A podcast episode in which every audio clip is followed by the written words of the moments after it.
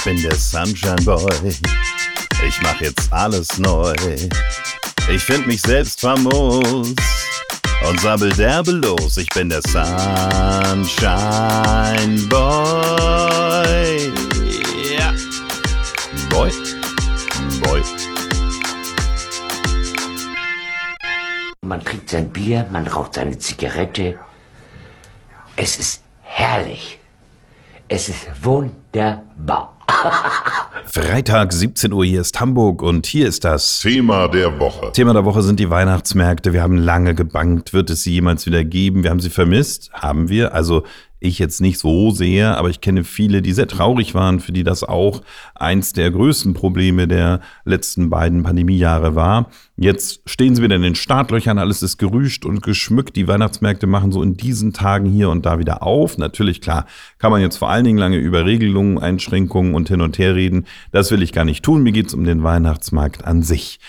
Eine Sache, die hier und da natürlich auch mal ein bisschen aktualisiert wurde, schon fast einen kleinen Branchenbreaker wert äh, mit Live-Musik, aber nicht zwingend nur jetzt äh, Odo Fröhliche, sondern auch ein bisschen buntes, lebendiges, mit ein bisschen liebevollerer Dekoration als einfach nur Bude an Bude geklatscht und ja, da drin dann eher so lieblos ganz schnell zwei Dekoartikel, aber ansonsten komm, kauf mir meinen Crepe, kauf mir meinen Glühwein ab, ich muss Umsatz machen und vor allen Dingen den Umsatz der letzten Jahre nachholen. Das äh, finde ich nicht so schön. Da, wo Weihnachten äh, überhaupt einen Sinn haben kann in Form eines Weihnachtsmarkts, nur da, wo das Konzept stimmt und wo es auch ein bisschen, sag ich mal, liebevoll im Detail und abgerundet vom Eingang bis zum Ausgang ist. Hm, was zum Beispiel sein könnte, sicherlich ähm, so ein Weihnachtsmarkt wie in Hamburg Santa Pauli. Äh, alles aus einem Guss mit auch mal ein bisschen abwechslungsreicheren kulinarischen Angeboten. Alles mit so diesem äh, Mulch, Rindenmulch auf dem Boden, dass man so ein bisschen komodig latscht und nicht das Gefühl hat, da einfach nur über Fliesen und liegen gelassenen Müll von den anderen zu gehen. Dazu irgendwie eine gesamte Grundstimmung, so ein bisschen Live-Musik, nicht so aufdringlich, nicht so wild, aber jetzt auch nicht zwingend weihnachtlich, so dass es einfach eine schöne, eine bunte, eine erlebnisreiche Zeit ist da auf diesem Weihnachtsmarkt. Dann Sitzgelegenheiten. Ich meine, ist ja auch bei den meisten gar nicht mehr gegeben, dass man sich einfach mal ein bisschen ablegen kann äh, auf Holzmöbeln, alles auch so ein bisschen urig gemacht. Und das bietet zum Beispiel dieser Santa Pauli Weihnachtsmarkt auf der Hamburger Reeperbahn im Spielbudenplatz, von dem ich übrigens nicht bezahlt werde, aber mir ist so der Sinn nach Weihnachtsmärkten an jeder Ecke. Also er ist ja teilweise gepresst in, ja, innerhalb von Einkaufszentren oder in so einer Einkaufspassage schnell in die Ecke kommen. Wir haben auch noch einen Weihnachtsmarkt, der dann wirklich nicht sehr groß ist, irgendwie 50 Quadratmeter, ein paar Bütchen, zack, Weihnachtsmarkt. Das finde ich nicht schön. Das ist keine Atmosphäre, es sei denn, dass ich jetzt ganz dringend unbedingt Glühwein machen will und mein Herd zu Hause kaputt ist. Aber ansonsten Weihnachtsmarkt, wenn dann doch bitte so, dass ich da auch ein bisschen diese Marktatmosphäre, so dieses äh, Verweilen, Verwandeln und auch der Menschenmengen gut Herr werden, wie gesagt, auch in pandemielosen Zeiten, das hat mir schon immer eigentlich so ein bisschen gefehlt. Das gibt's leider nicht so oft. Und wenn es das gibt, dann ist das ein wunderbarer Ort. Dann ist das, glaube ich, gerade auch im Winter sich draußen aufzuhalten, in der kalten Jahreszeit, gewärmt von den Lichtern, gewärmt von dem heißen Getränken und dem tollen Essen. Äh, eine super Sache, auf die ich mich dann auch freue. Mit dem Glühwein habe ich es nicht so. Äh, da kann ich sozusagen meinen Kopf an der Garderobe abgeben, wenn ich da irgendwie ein, zwei Glühwein äh, und auch ohne Schuss trinke. Da muss ich dann ausweichen auf ein warmes Bier oder halt irgendein anderes Getränk mit Schuss. Aber den, äh, den heißen Wein, nee, Dankeschön. Äh, da brauche ich direkt einen Sani-Einsatz und das ist, es hilft niemandem weiter. Aber für viele ist das ja generell auch zur Mittagspause schon mal eben kurz äh, auf einen kleinen Dienstweg vom Büro rüber. Äh, das Highlight im Winterweihnachtsmarkt mit Glühweinverkostung und zwar gerne viel. Ähm, das verstehe ich auch. Gemütlich ist es allemal.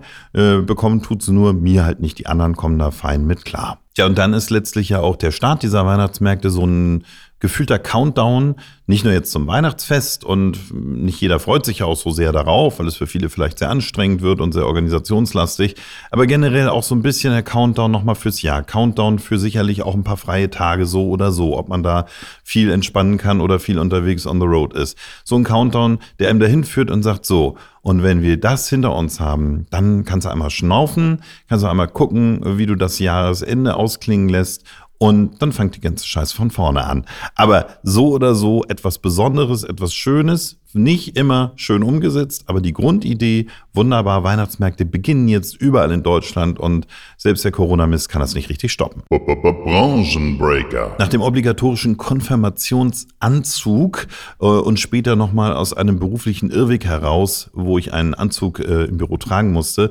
habe ich es tatsächlich erfolgreich vermieden, mich so richtig aufzurüschen mit Sakko, mit Anzughose, mit Schlips und Kragen und allem Zip und Zap. Klar, wenn nochmal irgendwie jetzt jetzt hier eine große Sause ansteht mit Hochzeit oder man selber seine eigene goldene Hochzeit feiert, dann muss man vielleicht irgendwann doch mal aus dem Hoodie raus und in so ein Outfit rein. Aber im Moment ist es so, wenn man dann nicht so regelmäßig auch vielleicht sogar freizeitlich diese Kleidung trägt, dann ist dieser Gang, wo kriege ich jetzt so einen Anzug her, gehe ich jetzt einfach nur zur C&A für 80 Euro so ein Teil aus, aus Breitcord oder äh, zu irgendeiner anderen Kette, ist schwer. Und deswegen gab es ja auch zu Recht Herrenausstatter. Ähm, in Hamburg äh, gab es dazu äh, sehr, sehr, sehr traditionsreiche Häuser. Da kann man hingehen, da wird man auch im Prinzip ja zumindest zumal gut beraten, dass man das Gefühl hat, man wird abgeholt, wenn man auch überhaupt keine Ahnung hat.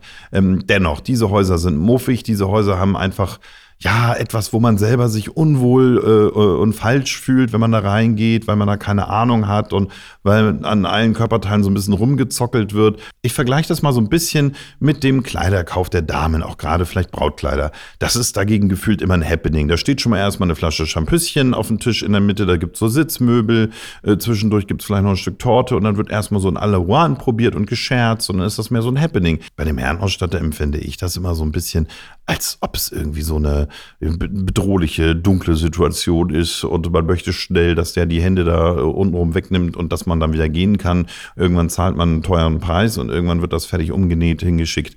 Finde ich nicht so äh, erquicklich, muss dringend renoviert werden. Wir fangen mal damit an, dass wir diese ganze Bedrohlichkeit, überall hängen die verschiedensten Teile, dass wir das mal alles rausnehmen. Erstmal der Herrenausstatter sollte erstmal eine Raumfläche bieten, in der man sich wohlfühlt, wie so ein moderner Club, eine schöne Lounge mit Sitzmöbeln, dezente Musik, alles aber auch ein bisschen hell und freundlich und nicht muffig und altholzmäßig. Ähm, und dann einfach auch mal sagen, okay, jetzt kommst du erstmal rein. Hier gibt es erstmal vielleicht ein kleines Dosenbier, vielleicht gibt es aber auch sogar schon was Seiferes als Getränk und dann erzähl doch erstmal, okay, hast nicht so viel Geld, erster Anzug, untenrum ein bisschen dick geworden, verstehe ich. Machen wir mal, gucken wir mal, was es so gibt. Vielleicht gucken wir erst auch mal in so einem Buch an Models. Das hat man ja früher im Friseur schon gelernt. Am Model sieht die Frisur immer super aus, kann ich mir bei mir direkt vorstellen. Also erstmal die Anzüge in so einer Ausgabe von Men's Health oder GQ angeguckt und dann kann man schon mal sagen, das ist geil, ah, das ist ein bisschen teuer und da sich so mal ein bisschen vorfinden. Wie viele Reihen hat man denn heutzutage überhaupt? Ein Reihe, zwei Reihe, gibt es schon die dritte Reihe, wird horizontal gereiht oder was ist ist da los? Und dann kann man sich so langsam zurechtfinden. Das baut Berührungsängste ab. Man muss auch nicht gleich in den Fummel einsteigen und sich in so einem schlechten Licht irgendwie besehen.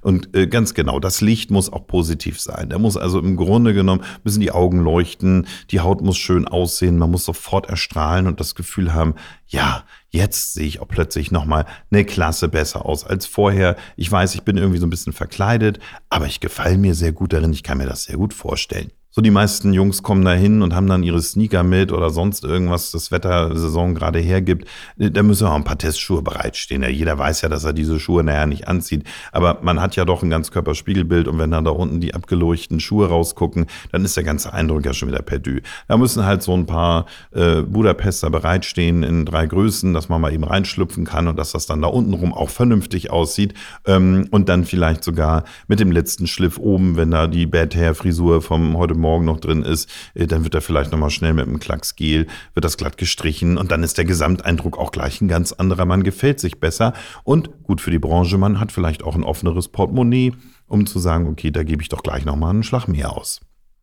Ja, und für alle die Jungs, die sagen, okay, ich trage den jetzt hier einmal bei einem äh, Event und weiß gar nicht, wann ich das das nächste Mal mache, da sollte die Beratung gleich so sein, dass man, pass mal auf, wir machen jetzt hier nicht so einen, so einen typischen Anzug, wir kombinieren vielleicht was, das kannst du auch nochmal bei äh, weniger äh, offiziellen Anlässen, kannst du das Sakko trotzdem nochmal tragen, macht sich gut beim Bewerbungsgespräch äh, oder diese Hose, die geht auch zum T-Shirt durch, das ist jetzt nicht so eine typische Anzughose, also auch gleich mal synergetisch denken und nicht immer nur sagen, das trägt Mann. Aber wer ist dieser Mann überhaupt? Das trägt Mann bei einer Hochzeit, das trägt Mann bei einer Beerdigung.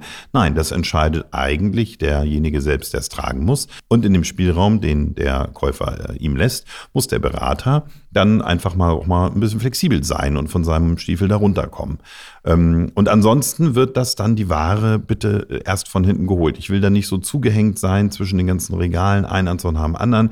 Ja, ist alles eine Frage von Miete, Platz und teuer, aber das muss er anders lösen. Da muss er den von hinten holen und sagen, so, ich hab ihn. Er wird präsentiert, er sticht aus der Masse hervor. Ansonsten, manchmal sieht man ja auch den Wald vor lauter Bäumen nicht. Da kann man sich in so einem Raum drehen und weiß einfach gar nicht, was einem da alles erschlägt. Alles viel zu dicht behangen und so sieht man das nicht. Da müssen Vorschläge kommen zur Farbe, zu Stil, zu Modernität und all diesen Faktoren. Und da warte ich einfach vor meinem Herrenausstatter, also der Person, der mich, äh, die mich da berät, erwarte ich dann auch mal so ein bisschen Inspiration. Er muss dann auch ein bisschen gut drauf sein, ne? Weil er kann auch nicht irgendwie so sagen, ach Gott, schon wieder so ein Stiesel. Es kommen halt nicht immer nur Leute, die da richtig Ahnung und richtig das dicke Portemonnaie haben. So, und dann gibt's kostenlos von mir noch einen Tipp, wie man den Laden nennen könnte. Auch da bitte nicht irgendwie sowas wie Herrenausstatter Pollicke. Ich weiß, es ist ein toller Laden, nette Menschen in Hamburg traditionell, aber so pff, da einfach auch mal ein bisschen fantasievoller sein. Nenn den Laden doch einfach mal anzüglich. Das ist gleich mal so ein bisschen mit dem Augenzwinkern dabei und das kann man auch gleich alles ein bisschen moderner verpacken. Nicht nur die Friseure, die immer ihre Wortspiele machen, anzüglich und der Laden rollt. Hör mal, du nervst. Ich möchte ja auch gerne vermeiden, zu viel Müll zu produzieren. Ich möchte auch vermeiden, zu schlecht schlechte Lebensmittel zu mir zu nehmen, die irgendwie eingeschweißte Jagdwurst und äh, alle möglichen einzeln abgepackten Sachen. Manchmal gelingt es, manchmal bietet aber auch mein Supermarkt das nicht so an und ich muss dann einfach nehmen, wie es da ist. Und dann hast du halt mal wieder irgendwas abgepacktes gekauft an Lebensmitteln, ob Fleischwurst. Und selbst die gesunden Veggie-Sachen sind mal in Folie eingeschweißt und in ihrem Plastikkleid. Da musste sie dann erstmal draus befreien. So. Und dann? Ja, wie einfach wäre es, wenn man dann an einer Ecke einfach so ein leicht hochstehendes Eckchen hätte hätte, was man mit zwei spitzen Fingern anfasst, dann zieht man das ab und dann ist gut. Aber ehrlich gesagt, was mir in letzter Zeit überwiegend passiert ist, dass da gar nichts ist, was frei steht wo ich erstmal versuche, mit meinen Nägelchen da irgendwie reinzukommen zwischenzukommen und die lose Ecke zu finden. Und selbst wenn es mir gelingt, dann reißt es genau zwei Millimeter ein und verliert sich im Nichts und nichts ist geöffnet, sondern nur die Ecke ist halt ab. Was ist da los? Machen die keinen Test? Haben die da niemanden, der sagt, okay, wir müssen auch mal gucken, ob sich diese Verpackungen einfach öffnen lassen? Ballern die einfach irgendwas eingeschweißtes auf den Markt und hoffen das Beste?